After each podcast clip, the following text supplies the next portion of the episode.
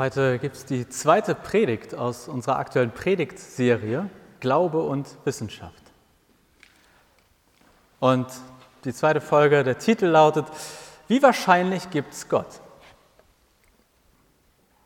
Man könnte ja einwenden, bei Gott geht es doch nicht um Wahrscheinlichkeiten. Entweder man glaubt oder man glaubt nicht. Hat Gott denn etwas mit Argumenten, Beweisen, Wahrscheinlichkeiten zu tun? Ich finde ja, sonst würde ich wahrscheinlich auch die Predigt nicht halten oder sie wäre sehr kurz und jetzt vorbei. Denn egal wie man fragt, jeder Mensch hat ja Argumente und Gründe, warum er glaubt oder sie glaubt, warum er oder sie nicht glaubt. Warum glaubst du an Gott? Oder warum auch nicht? Warum zweifelst du an Gott? Manche sagen, die Natur ist so einzigartig, es muss einfach, einfach einen Schöpfer geben. Andere sagen, bei all dem Leid in der Welt oder in meinem Leben, da kann ich einfach nicht glauben, dass es einen Gott gibt. Wir suchen immer nach Gründen für unseren Glauben oder eben auch unseren Unglauben. Warum? Ich glaube, weil wir gar nicht anders können. Manchmal ist man sich vielleicht gar nicht richtig bewusst, warum man etwas tut, warum man etwas glaubt. Es gibt auch unbewusste Gründe. Bei mir, also was mir jetzt als Beispiel eingefallen ist, ich muss jeden Abend die Küche aufräumen. Ich kann nicht ins Bett gehen, wenn nicht der Geschirrspüler eingeräumt ist und alles seine Ordnung hat in der Küche. Habe ich mir schon mal darüber Gedanken gemacht, warum? Nee, jetzt äh, in der Vorbereitung habe ich überlegt, okay, vielleicht ähm, steht das für mich so, der Tag muss geordnet übergeben werden. Ich muss, ich kann sonst nicht schlafen. Ich brauche diese Ordnung. Da habe ich also, oder tue ich etwas, ohne es mir richtig vorzunehmen. Ich habe die Gründe mir nicht überlegt, was spricht dafür, was spricht dagegen. Und trotzdem, wenn ich lang genug suche, dann finde ich einen Grund, warum ich jeden Abend die Küche gerne aufgeräumt hinterlassen möchte. Warum gehe ich eigentlich in die Kirche? Keine Ahnung, ich bin da schon immer hingegangen. Warum gehe ich eigentlich nicht in die Kirche? Keine Ahnung, ich bin nie in die Versuchung gekommen und ich kannte keinen, der da regelmäßig hingeht. Warum glaube ich an Gott? Meine Eltern haben das irgendwie auch schon gemacht. Warum glaubst du nicht an Gott?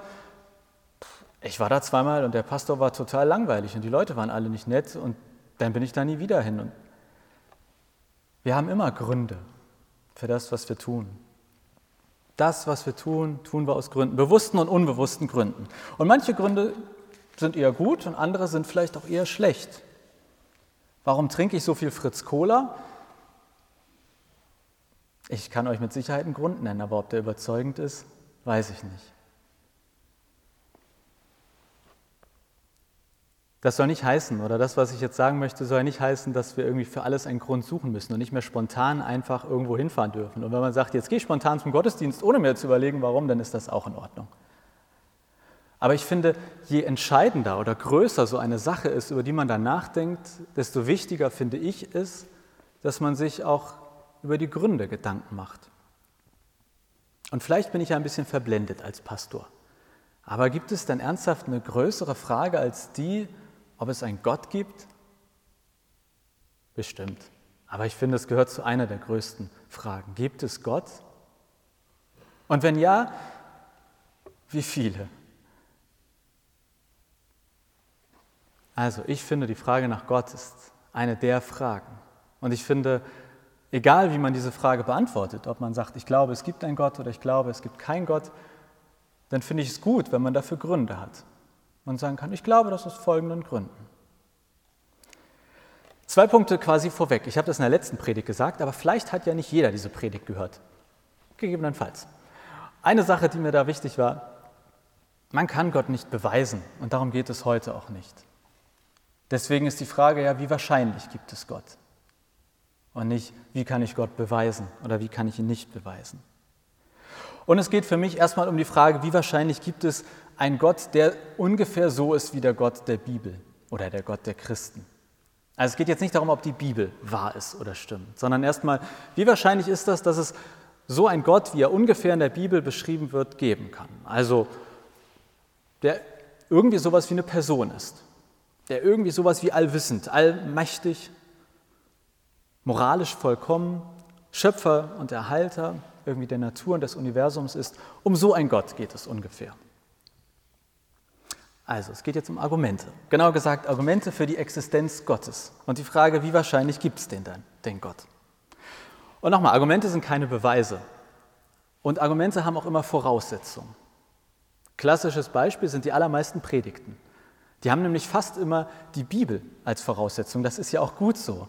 Und trotzdem kann man daran feststellen, dass manchmal ein Argument schon deshalb nicht funktioniert oder nicht als gut anerkannt wird, weil die Voraussetzung eine ist, worüber wir uns noch streiten könnten. Also wenn ich jetzt beispielsweise zehn Argumente aus der Bibel aufführe, warum es Gott gibt, dann würden die meisten Nichtchristen sagen, ja, aber das stimmt doch schon nicht, dass es in der Bibel steht. Also da wäre die Voraussetzung für mein Argument eins, was die meisten quasi sagen würden, ja, mit der Bibel, herzlichen Glückwunsch, Herr Pastor.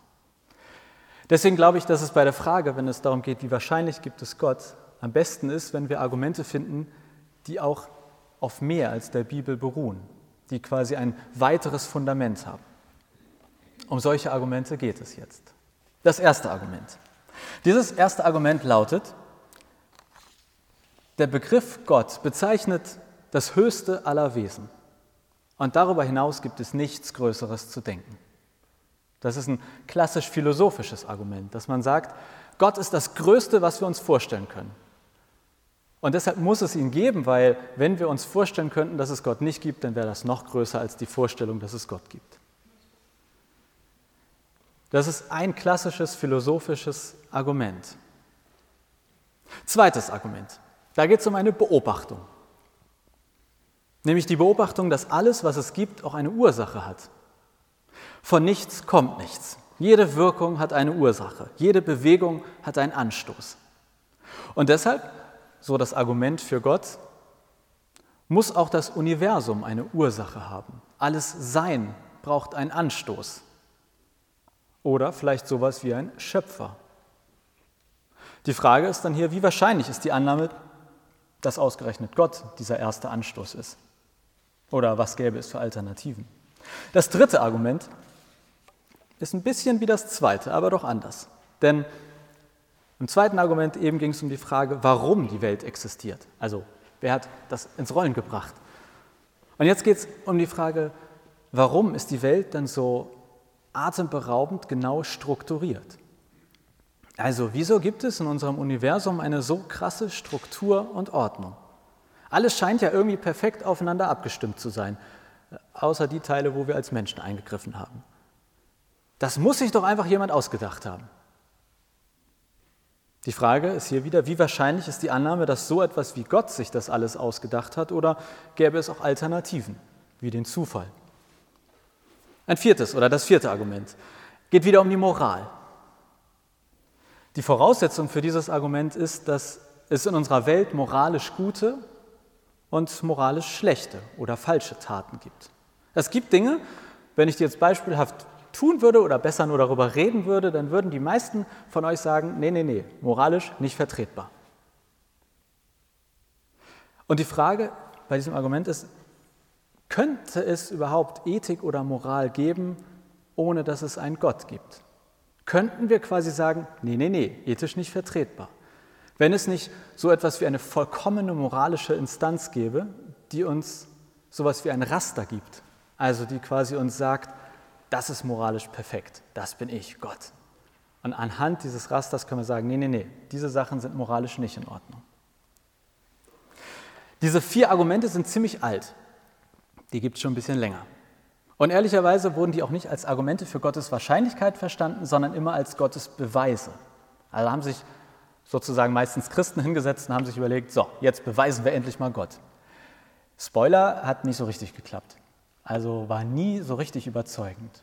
Es hat immer Leute gegeben, die gesagt haben, an diesem Argument gibt es den Haken oder diesen Haken. Deswegen keines dieser Argumente taugt als Beweis für Gott. Und soweit ich das überblicken kann, versucht sich heute auch kein seriöser Theologe mehr daran, Gott zu beweisen. Aber deshalb lautet die Frage der Predigt hier auch, wie wahrscheinlich gibt es Gott? Muss ich euch was gestehen? Ich bin ja auch nur teilweise ein seriöser Theologe. Ähm, das teilweise, weil ich natürlich fast immer gucke, was schreiben andere kluge Menschen. Und meistens das, was ich sage, hat jemand anderes vorher schon gesagt. Und bei diesem Thema Wahrscheinlichkeit Gottes, da bin ich total geprägt von einem Menschen, ähm, der zu diesem Thema Bücher geschrieben hat. Ich habe den nie persönlich kennengelernt. Aber dieser Mensch heißt Richard Swinburne. Und der hat vor knapp 40 Jahren ein Buch geschrieben, das heißt Die Existenz Gottes. Kann man lesen, kann man kaufen, kann ich empfehlen. Jetzt kommt die Quintessenz oder das, was er sagt in kurz und knapp. In kurz und knapp sagt er, es geht nicht darum, einen hundertprozentigen Beweis für Gott zu finden, sondern es geht darum, Argumente zu finden, die die Existenz Gottes wahrscheinlicher machen. Und deshalb redet er von Wahrscheinlichkeitsbeweisen. Also nicht mehr der Gottesbeweis, sondern der Wahrscheinlichkeitsbeweis. Und er sagt, die Behauptung, dass es einen Gott gibt, ist eine These, die eben unsere gesamte Welt und alle Wirklichkeit erklären kann oder alles, was wir über die Welt wissen, eklatant verändern würde. Und deswegen sagt er, es ist so wichtig, sich anzugucken, wie wahrscheinlich ist das. Wie geht er vor? Als Beispiel nehmen wir das Argument 2. Wer sich noch erinnert, das Argument 2 von eben, da ging es um die Frage, ob Gott der erste Anstoß für die Entstehung der Welt ist. Und Richard Swinburne sagt, es ist vielleicht nicht sehr wahrscheinlich, dass Gott eine Welt schafft, aber es ist sicher noch unwahrscheinlicher, dass das Nichts eine Welt schafft oder dass die Welt einfach so da ist, unerklärt und unerklärlich. Entsprechend sagt er, dieses Argument, das beweist nicht, dass es Gott gibt, aber es macht die These, es gibt einen Gott, quasi ein Stückchen wahrscheinlicher. Und man könnte dann einwenden, ja, ja, Sie kluger Kopf, äh, netter Gedanke, aber woher wollen wir denn jetzt wissen, dass es einen Gott gibt und der auch noch so sein soll wie der Gott der Bibel? Könnten doch auch 53 Götter sein oder Marsmenschen oder was uns auch immer einfällt. Und sein, sein, seine Antwort, die mag ich, die finde ich nämlich sehr klug. Und zwar sagt er, weil Gott die einfachste Antwort ist.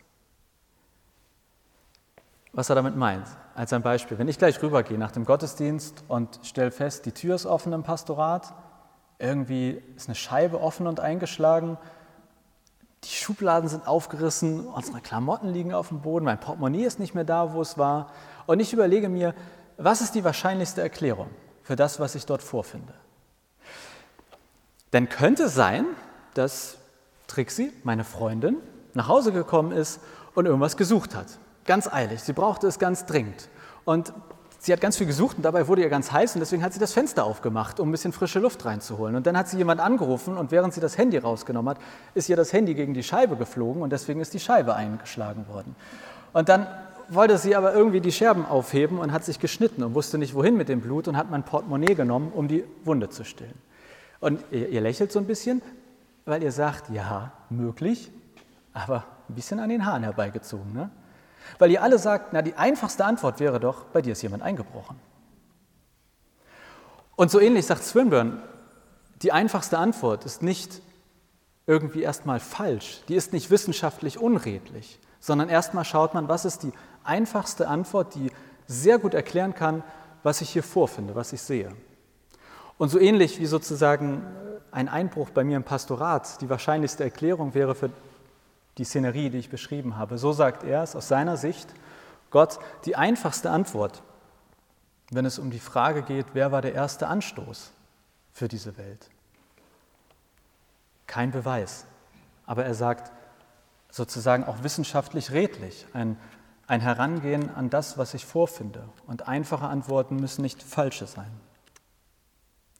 Und nach diesem Prinzip geht er alle möglichen Beweise durch, also diese vier, die ich genannt habe und was er noch so findet. Kann man alles nachlesen. Wo, am Ende kommt er aber zu dem Schluss und sagt, so Leute, ich habe jetzt hier sehr viele Seiten geschrieben und war ganz klug bei dem Schreiben und ich stelle fest, es gibt eine Wahrscheinlichkeit für Gott, aber die liegt unter 50 Prozent.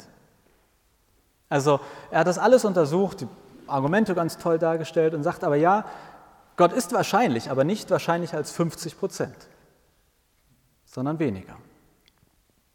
Und dann kommt der Knackpunkt, das Wichtigste in dieser Predigt, würde ich sagen, denn er sagt, die Wahrscheinlichkeit, dass es einen Gott gibt, die steigt nur aus einem einzigen Grund, über 50 Prozent, nämlich durch eigene Gotteserfahrungen.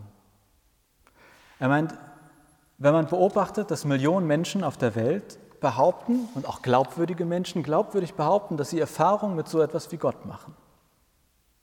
Die Tatsache, dass Millionen Menschen davon überzeugt sind, ich habe Gott gespürt oder erlebt, ich habe nicht nur ein Buch gelesen, theoretisch gibt es einen Gott, sondern ich habe was gespürt. Er sagt, das ist der entscheidende Grund, wie aus sozusagen etwas unter 50 Prozent über 50 Prozent werden. Wie aus einer wahrscheinlichen, aber nicht sozusagen mehr als 50-prozentigen Wahrscheinlichkeit für die Existenz Gottes die wahrscheinliche Annahme wird. Was heißt das jetzt konkret für dich, für mich, für uns und das auch noch am Buß- und Betag? Wie wahrscheinlich gibt es Gott? Meine Antwort ist, es gibt in der Theorie anscheinend so gute Gründe, dass eine persönliche Gotteserfahrung ausreicht, um Gott für mehr als 50 Prozent wahrscheinlich zu halten. Also, wer Roulette spielt, schwarz oder rot, gleiche Wahrscheinlichkeit, wäre hier nicht mehr gleiche Wahrscheinlichkeit.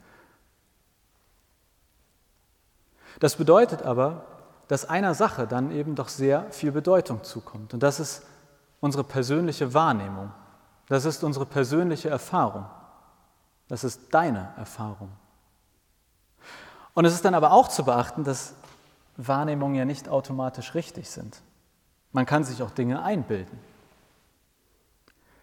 Und deshalb ist es immens wichtig bei dieser Sache mit Gott, dass wir unsere Wahrnehmungen und Erfahrungen quasi überprüfen. Und zwar mit anderen Menschen. Sag mal, ist das Schild dort vorne wirklich blau? Sehe ich das richtig, dass das Auto da vorne nur auf drei Reifen fährt? Riechst du diesen ekligen Gestank auch? Gott ist in der Theorie ausreichend wahrscheinlich, um persönliche Gotteserfahrungen ernst zu nehmen. Aber ernst nehmen heißt eben auch überprüfen. Und Wahrnehmung überprüfen heißt sich darüber austauschen. Und wo passiert das? In Gemeinschaft, in Gemeinde. Und damit sind wir letztlich bei der Geschichte und Gegenwart des Christentums und der Kirche angekommen. Denn wir finden in der Bibel Menschen, die ihre Gotteserfahrungen aufgeschrieben haben. Und wir können unsere Gotteserfahrung durchaus damit vergleichen. Und es wird Wahrnehmungen unter, Christen, Wahrnehmungen unter Christen geben, da muss man vielleicht auch manchmal sagen, du, ich glaube, das bildest du dir ein. Und es wird Wahrnehmungen geben, da stellt man fest, ach krass, genau das Gleiche habe ich auch erlebt. Oder genau so erfahre ich Gott auch. Deshalb braucht es Gemeinde. Deshalb braucht es christliche Gemeinschaft. Deshalb ist es wichtig, als Christ nicht alleine durch die Welt zu gehen, sondern in den Austausch zu gehen. Gemeinsam Gottesdienst feiern, gemeinsam über den Glauben reden, offen und ehrlich. Deshalb, was ich euch heute gerne mitgeben möchte. Gott ist nicht unwahrscheinlich. Es gibt gute Argumente für ihn, aber es sind keine Beweise. Wie wahrscheinlich gibt es Gott? Theorie plus deine eigene persönliche Erfahrung ergibt mehr als 50 Prozent. Und das bedeutet, dass deine Gotteserfahrung und Wahrnehmung echt wichtig sind. Und deshalb gibt zum Abschluss den Appell, eine Appellpredigt. Lasst uns mehr über unsere Gotteserfahrung reden. Wo erlebst du Gott? Wo nimmst du ihn wahr? Ich weiß, dass das mit Gruppen und Reden und Köpfe zusammenstecken gerade Corona-technisch etwas schwieriger ist. Aber das geht ja auch digital, das kann man schreiben, das kann man mit der Frau, dem Mann, dem Partner, den Mitbewohnern machen. Wo erlebst du Gott? Wo nimmst du ihn wahr? Am Ende geht es beim Gott der Bibel, glaube ich, genau darum. Ihn wahrnehmen, ihn erfahren, sich von ihm begeistern lassen. Mit anderen zusammenkommen, die auch von ihm begeistert sind. In dieser Gemeinschaft mit und über Gott sprechen und dann in die Welt hinausziehen und weitererzählen. Und die Welt ist manchmal schon die Wohnung oben drüber oder die andere Straßenseite. In diesem Sinne, lasst uns gegenseitig und den Menschen um uns herum von dem erzählen, was uns begeistert, was uns an unserem Gott begeistert. Und lasst uns immer wieder auf die Suche nach begeisternden Begegnungen mit unserem Gott machen. Denn ganz ehrlich, in dem Moment, in dem ich, sei es bei einem Lied oder bei einer Predigt, sei es in der Stille oder bei einem Gebet, in dem Moment, in dem ich das Gefühl habe, jetzt spüre ich Gott, da frage ich nicht mehr nach Wahrscheinlichkeiten. Ja, weil ich Gott in meinem Leben immer wieder spüre und wahrnehme. Deshalb bin ich davon überzeugt, Gott gibt es nicht nur wahrscheinlich, sondern ganz sicher. Amen.